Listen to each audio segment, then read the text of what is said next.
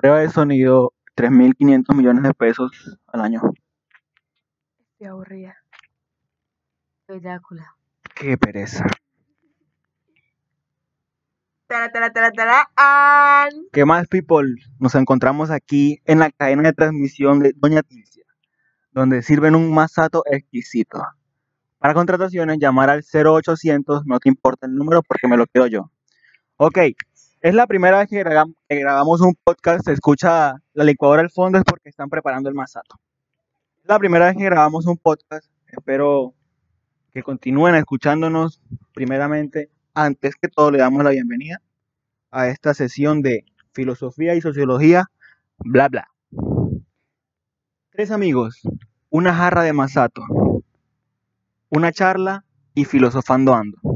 En este espacio podrás sacar el político que llevas por dentro, ese filósofo que tienes encerrado en el closet.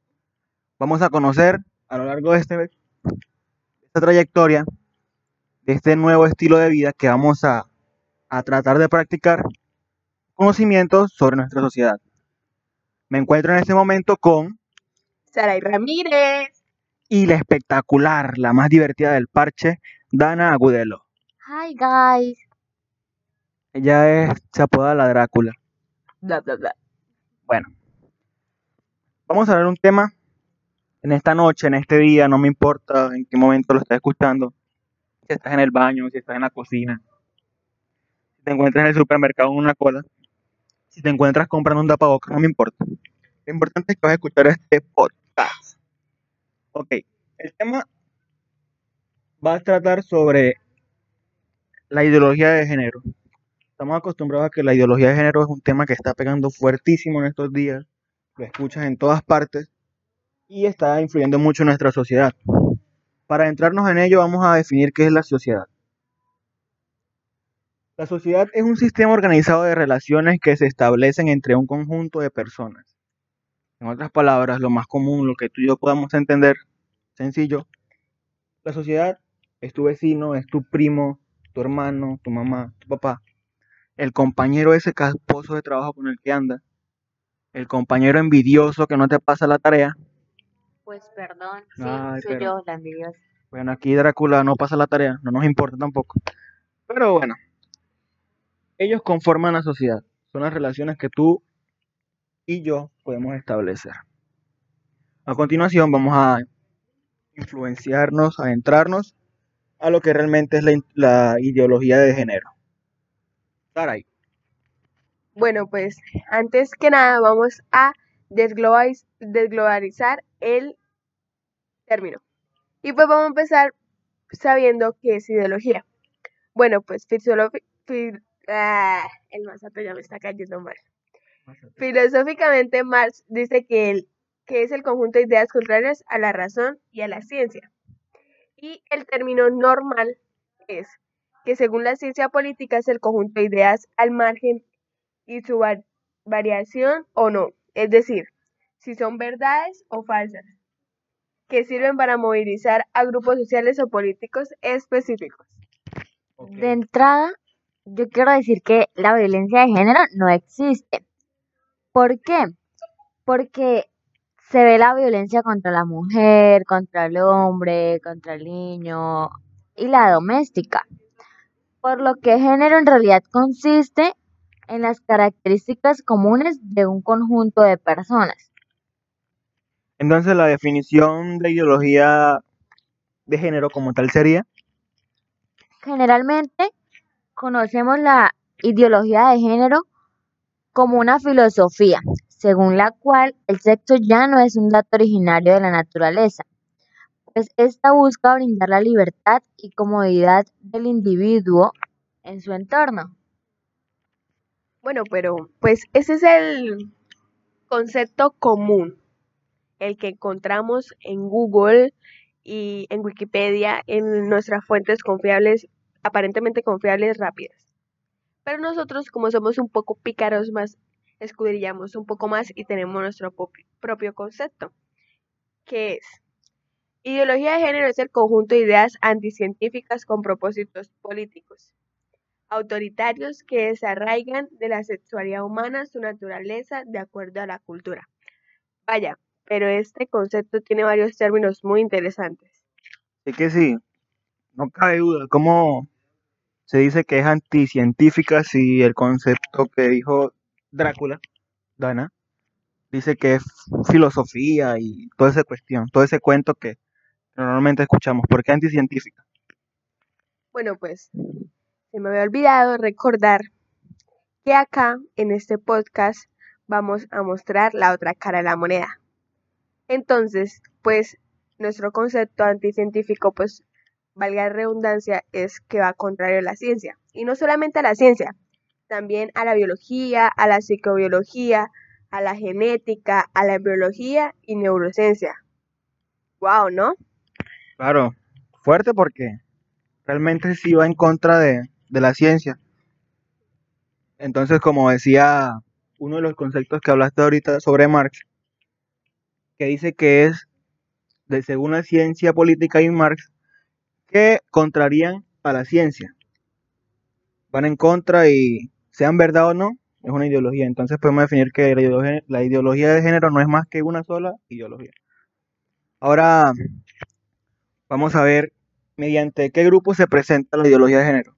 Queremos saber por qué solamente se dice ideología de género a través de este medio, de lo que estamos hablando, pero seguramente se estarán preguntando qué grupos se presentan, qué grupos son influ qué grupos influencian en los demás en nuestra sociedad en la cual vivimos.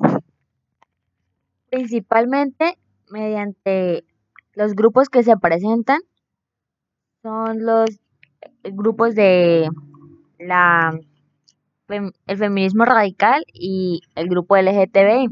El grupo LGTBI lo conforman las lesbianas, los gays, los transexuales, bisexuales, asexuales, etc.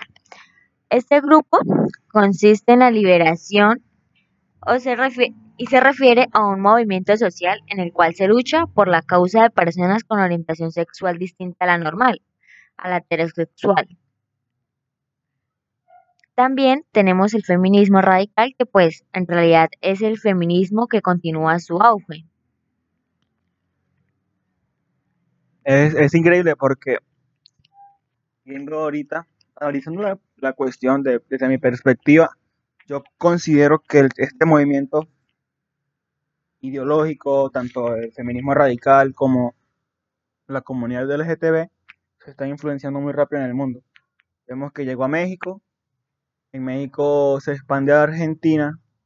Cuando llega a Argentina, llega Honduras, Nicaragua, Uruguay. Uruguay es una potencia de, ideología de género en nuestro, en nuestro lado del mundo. Y también vemos que no solamente ataca a Sudamérica, sino también a los países europeos. España, Suecia, Francia son países que también han estado muy involucrados con este, con este tema. Es decir, se ha difundido demasiado, demasiado ampliamente estos movimientos. ¿Por qué se ha difundido tanto esta ideología? Bueno, tampoco olvidemos que Estados Unidos ha sido muy representativo también. Se ha caracterizado por ser muy liberal y pues también apoyar esta ideología. Pues según los que, lo que nos pregunta Chenier, que cómo se difunde en el mundo, pues es muy fácil, todos lo sabemos y las Naciones Unidas de ahí pasó a la Unión Europea y pues es a través de los medios de comunicación. ¿Quién ya, o sea, en estos momentos, a esta época, todo el mundo tiene un celular, un computador, tiene internet, un televisor por lo menos y pues en todas estas partes están los medios de comunicación. Y por medio de estos medios, pues nos están vendiendo esta idea. También, pues no la venden en fiestas grandes, en celebraciones, donde procuran que esté todo el mundo, donde, que esté la gran mayoría de personas. Es impresionante cómo nos están inculcando este término tan comúnmente. Entonces se está difundiendo a través de las Naciones Unidas, pasa Europa, la influencia política. La influencia política ha influenciado la redundancia esta ideología. Otra pregunta que surge de, todo este tema es ¿por qué se ha difundido por qué se ha difundido tanto? ¿Por qué nos alcanzó a todos? Porque en realidad desde hace muchos años en el ámbito de poder y pues desde muchas universidades norteamericanas se ha intentado dar desde los años 60 más o menos a los estudios de género un rango científico y ha tenido como plataforma de lanzamiento las conferencias mundial- mundiales de Naciones Unidas. Ejemplo, el Cairo en 1994, el Pekín en 1995, México en 2010, entre otros. Esta ideología está presente en todas las agencias nacionales. El masato, el masato, el está pegando, señores. Ya está pegando el masato. O sea, Continuamos. perdón, esta ideología está presente en todas las agencias de las Naciones Unidas, desde los años 90, en concreto en el Fondo para la Población, UNICEF, UNESCO y OMS, que han elaborado muchos documentos con categorías propias de esta Concluyendo con esta parte de por qué se expandió, qué entidades políticas terminaron de difundir este mensaje, este pre- de pregonar este mensaje ideológico. Vamos a... ¿Quién está dispuesto a responder preguntas sobre ideología y sociedad? ¿Estás de acuerdo? Sí, sí. ¿Y tú? Sí, sí. La primera pregunta dice, ¿qué es el sexo biológico? Saray quiere responder. Bueno, pues básicamente el sexo biológico eh, viene determinado por los cromosomas XX, que pues obviamente sabemos que es lo que representa a la mujer como tal, y XY, que es al varón, según pues la genética, ¿no? Eso pues es básico, lo vemos en noveno secundaria. Eh, estas bases biológicas intervienen profundamente en el organismo, como se ven las diferencias estructurales y funcionales del cerebro masculino y femenino. Obviamente sabemos que pues la mujer representada por su vagina y el hombre por su pene. Eh, como dos seres diferentes tenemos diferentes gustos y pues esto es lo que realmente nos identifica según la biología y pues lo que todos aprendemos eh, básico en secundaria. Aquí, mientras tú decías en la definición y explicabas sobre los cromosomas XX que representan a la mujer y el XY que es el hombre, que lo aprendemos sí, en básica secundaria. Tocaste, tocaste la palabra vagina y pues sí, muchas veces definimos el sexo a través de una vagina o un pene. Pero más allá de eso está el cromosoma, el ADN. Y yo me llegué, y llegué a pensar qué pasaría con los, las personas hermafroditas. Aquellas personas que nacen con, con dos partes íntimas. Muchas veces las personas, este, sí, dicen que vamos a esperar a que el niño crezca y que él decida si quiere ser, quedar con su vagina o quedar con su pene.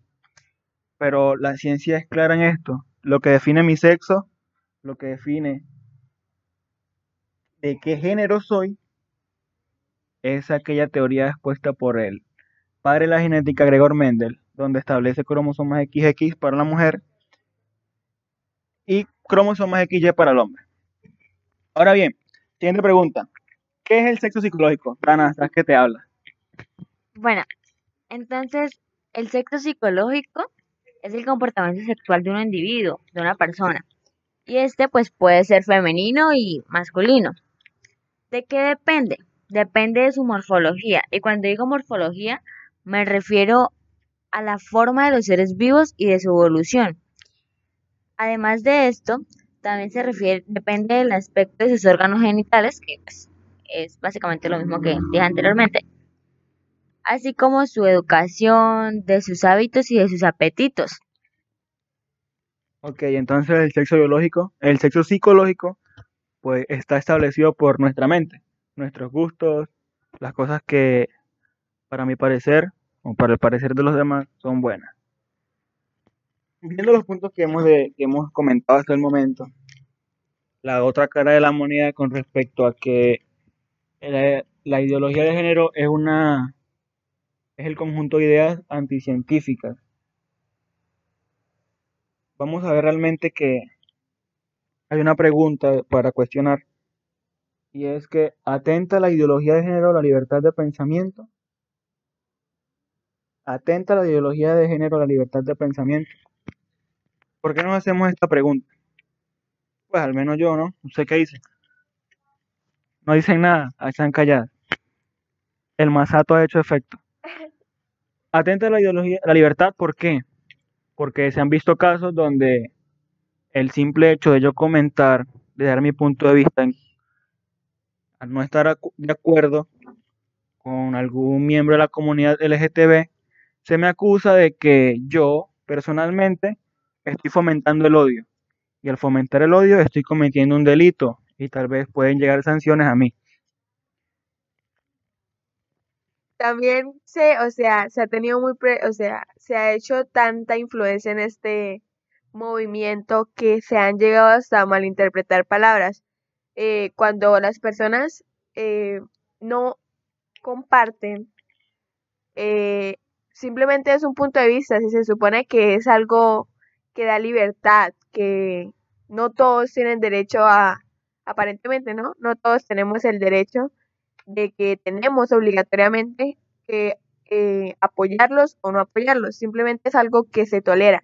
Y pues básicamente este término se ha malinterpretado mucho, porque según la Real Academia, tolerar es respetar, más no soportar. Yo es la fuerza que nos dio nuestra compañera Sarai, mi amiga del arma. Ojitos claros. My love. My love dice por aquí. No, mi único amor es Dios y Cristo.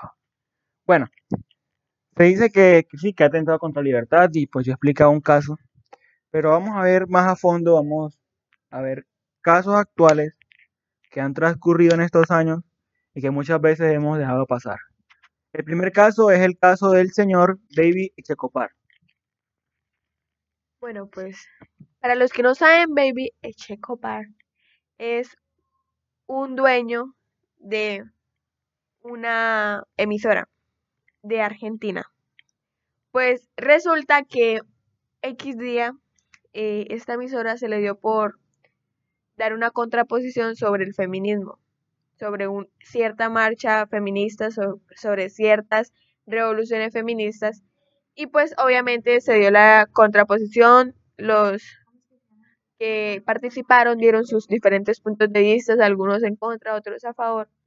Pero este hombre se vio gravemente afectado porque pues a la al gobierno no le pareció esta contraposición y lo que hicieron fue o sea, lo censuraron.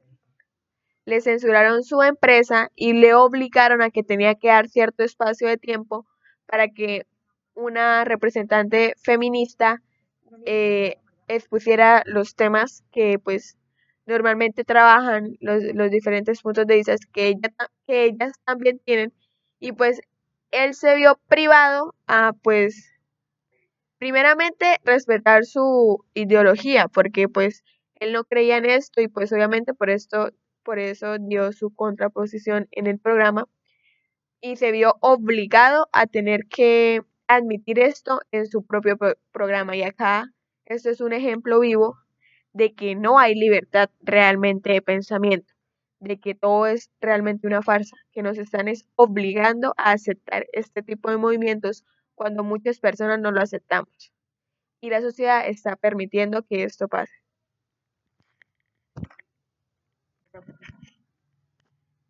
Otro de los casos muy interesante el que comenta nuestra compañera sobre Baby Checopar.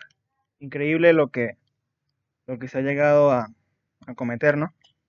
Atropellos contra la libertad de la expresión.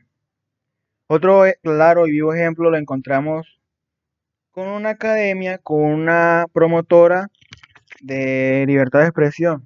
Esta es llamada Hazte Oír. Nuestra compañera Ana nos va a comentar un poco sobre qué pasó, fecha del atropello contra la libertad de expresión y de las políticas que se han implantado de ideología de género en el gobierno nacional del país de España. Eso es correcto, Chenner. En, en España, la ONG en marzo del 2017 lanzó el bus Hazte Oír, el cual llevaba un mensaje muy curioso, y este decía que los niños tienen pene y las niñas vaginas, no te dejes engañar. por lo que se consideró un mensaje de crimen que fomentaba el odio. Entonces, eh, básicamente, como se consideró un crimen de odio, la ideología de género es que los niños tengan vagina y las niñas pene. Personalmente, considero que este es un claro ejemplo de la opresión por parte de la sociedad, porque realmente ya no permiten la libre expresión de, de posición propia. Y debido a esto, pues aumenta la intolerancia mediante pues el comportamiento adquirido a lo largo de la complejidad que, que ha venido presentando esta situación. Y sí, un atropello, un abuso de, son ejemplos actuales que, que nos muestran realmente que estos movimientos están atentando contra la libertad de expresión, mi libertad de pensamiento.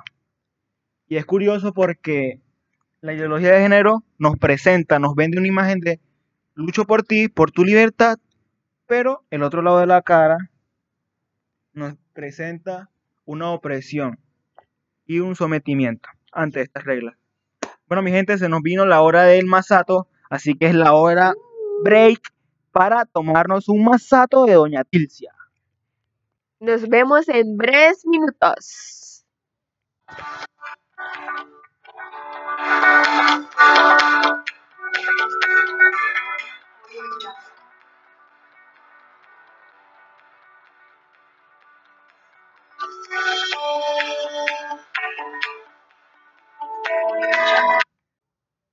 Ok, mi gente, seguimos aquí en la, en la cabina de transmisión de Doña Tilcia.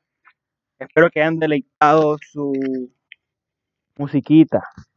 Espero que hayan deleitado sus oídos al son de esta música relajante mientras nosotros nos tomamos otro basado de masato. Ya vimos ejemplos de que sí, efectivamente, la libertad de expresión, la libertad de expresión ha sido violada por los grupos de feminismo radical y LGTB. Ahora vamos a ver abusos de poder. Este, aquí navegando en la internet, otro de los de abuso de poder, ese caso lo encontramos en Argentina.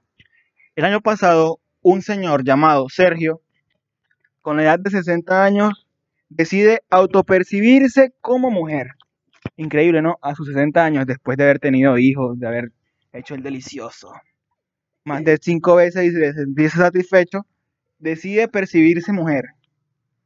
Es curioso porque pasa lo siguiente. En Argentina, a la edad de 65 años es la pensión de los hombres y con 60 años inicia la pensión o se efectúa la pensión de las mujeres. El señor Sergio estaba cansado de trabajar, mostrando la pereza, decide autopercibirse como mujer. Va a la registraduría, hace el papeleo y bajo la política de género que se ha impuesto en el país de Argentina, el señor Sergio pasa a ser doña Sergia. Y sí, abusando del poder. Don Sergio, después de 60 años, mariposito. Tremendo mariposa. Sí. Increíble. Un hombre a 60 años, como decía, después de hacer el delicioso como cinco veces. Cinco veces mínimo. Pero bueno. Volviendo al caso señor Sergio decide llamarse Sergia, opta por pedir su pensión, ya que se percibió mujer y la mujer se pensionó a los 60 años y efectivamente le dan la pensión. Un abuso de poder, un abuso que está siendo efectuado sobre los ciudadanos, porque evidentemente su pensión sale de los impuestos, de los gastos públicos que efectúan los ciudadanos. Es decir, nos están robando el dinero en la comunidad de Argentina y están abusando del poder que se le otorga a la política de género. Quedando así engañado tanto el Estado y la sociedad, y más la sociedad porque pues en realidad eh, es de nuestro bolsillo de, de, donde sale el dinero. O sea, nosotros mismos financiamos las mentiras que conllevan a, a una sociedad inculta. Y, lo peor de todo es que sale de, nuestro dinero, pero a nuestras espaldas. Tal vez pagando el impuesto del carro, pagando el impuesto del negocio, pagando el impuesto de la luz. a nuestras espaldas se nos está cobrando, se nos está sacando un dinero para financiar estas campañas. A propósito de que son como mil impuestos que tenemos que pagar. Y sí, parce. Bueno, a continuación, como es nuestro primer programa, el programa de apertura a nuestro podcast, tenemos un invitado estudioso de las ciencias políticas que nos dará su punto de vista, tal vez nos dará una conclusión sobre todo el tema que ya hemos visto. A continuación, el señor Freddy Gracias, Ramírez. Jenner, Saray y Dana.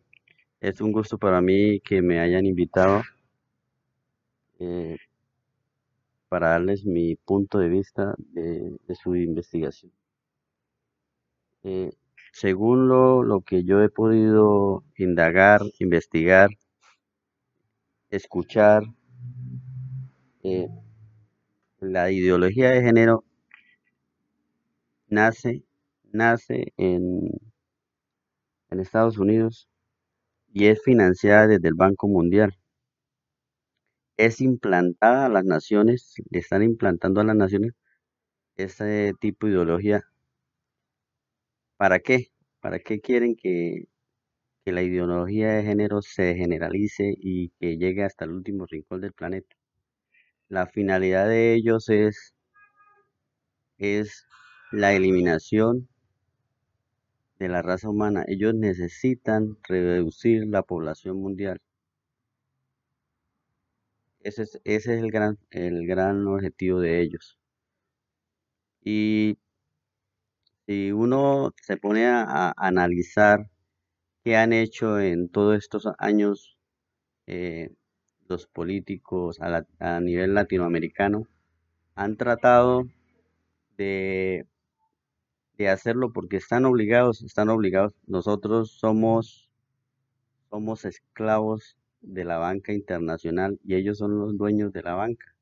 Y como son los dueños de la banca, pues nosotros estamos obligados a, a llevar a cabo esas políticas.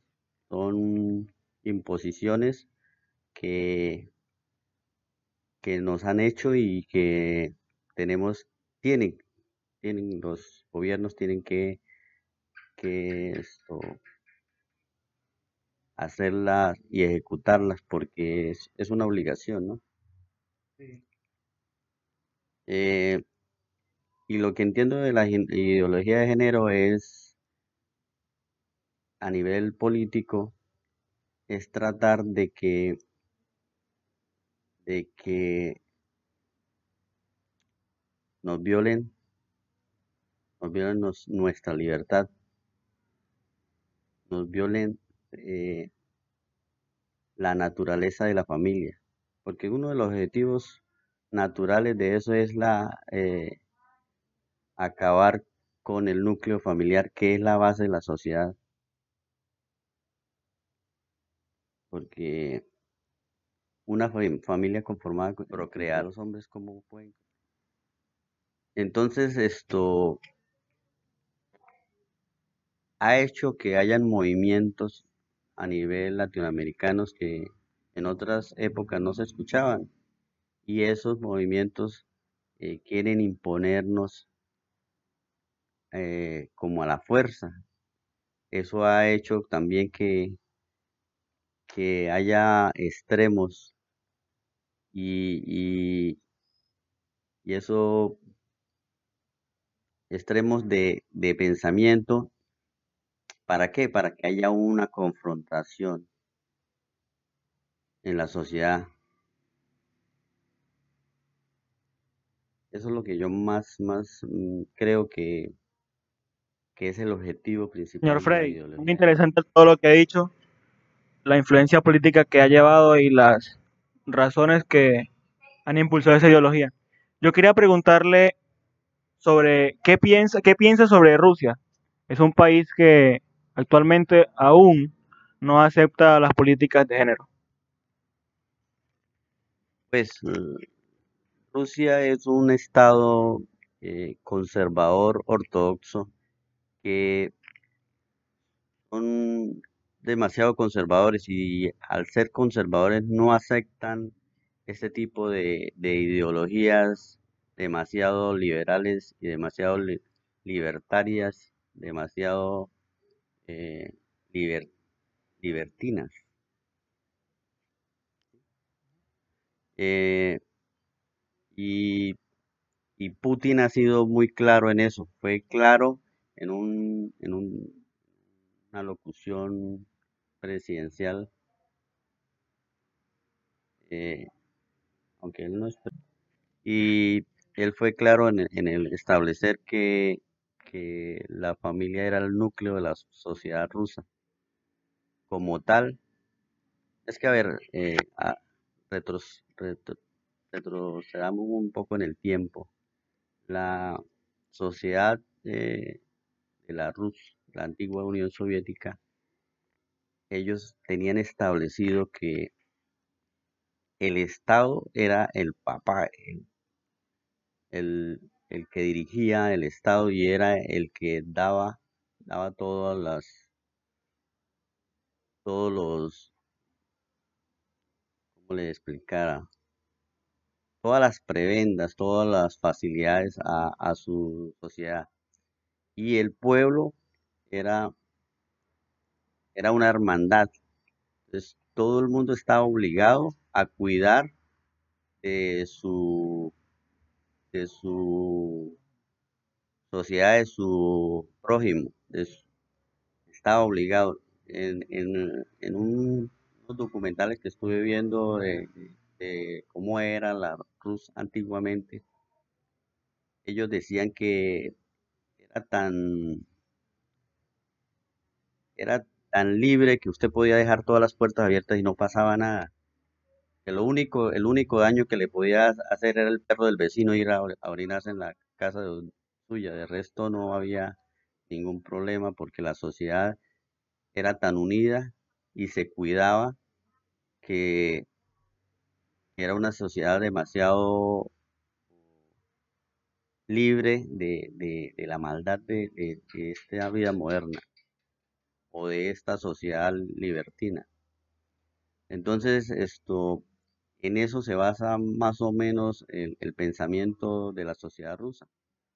Por eso es que ellos son bastante conservadores y bastante religiosos. La, la, re- la religión predominante de, Rusia es la, la cristiana ortodoxa. Señor Freddy, muy interesante todo lo que ha dicho, la influencia política que ha llevado y las razones que han impulsado esa ideología. Yo quería preguntarle sobre qué piensa, qué piensa sobre Rusia. Es un país que actualmente aún no acepta las políticas de género.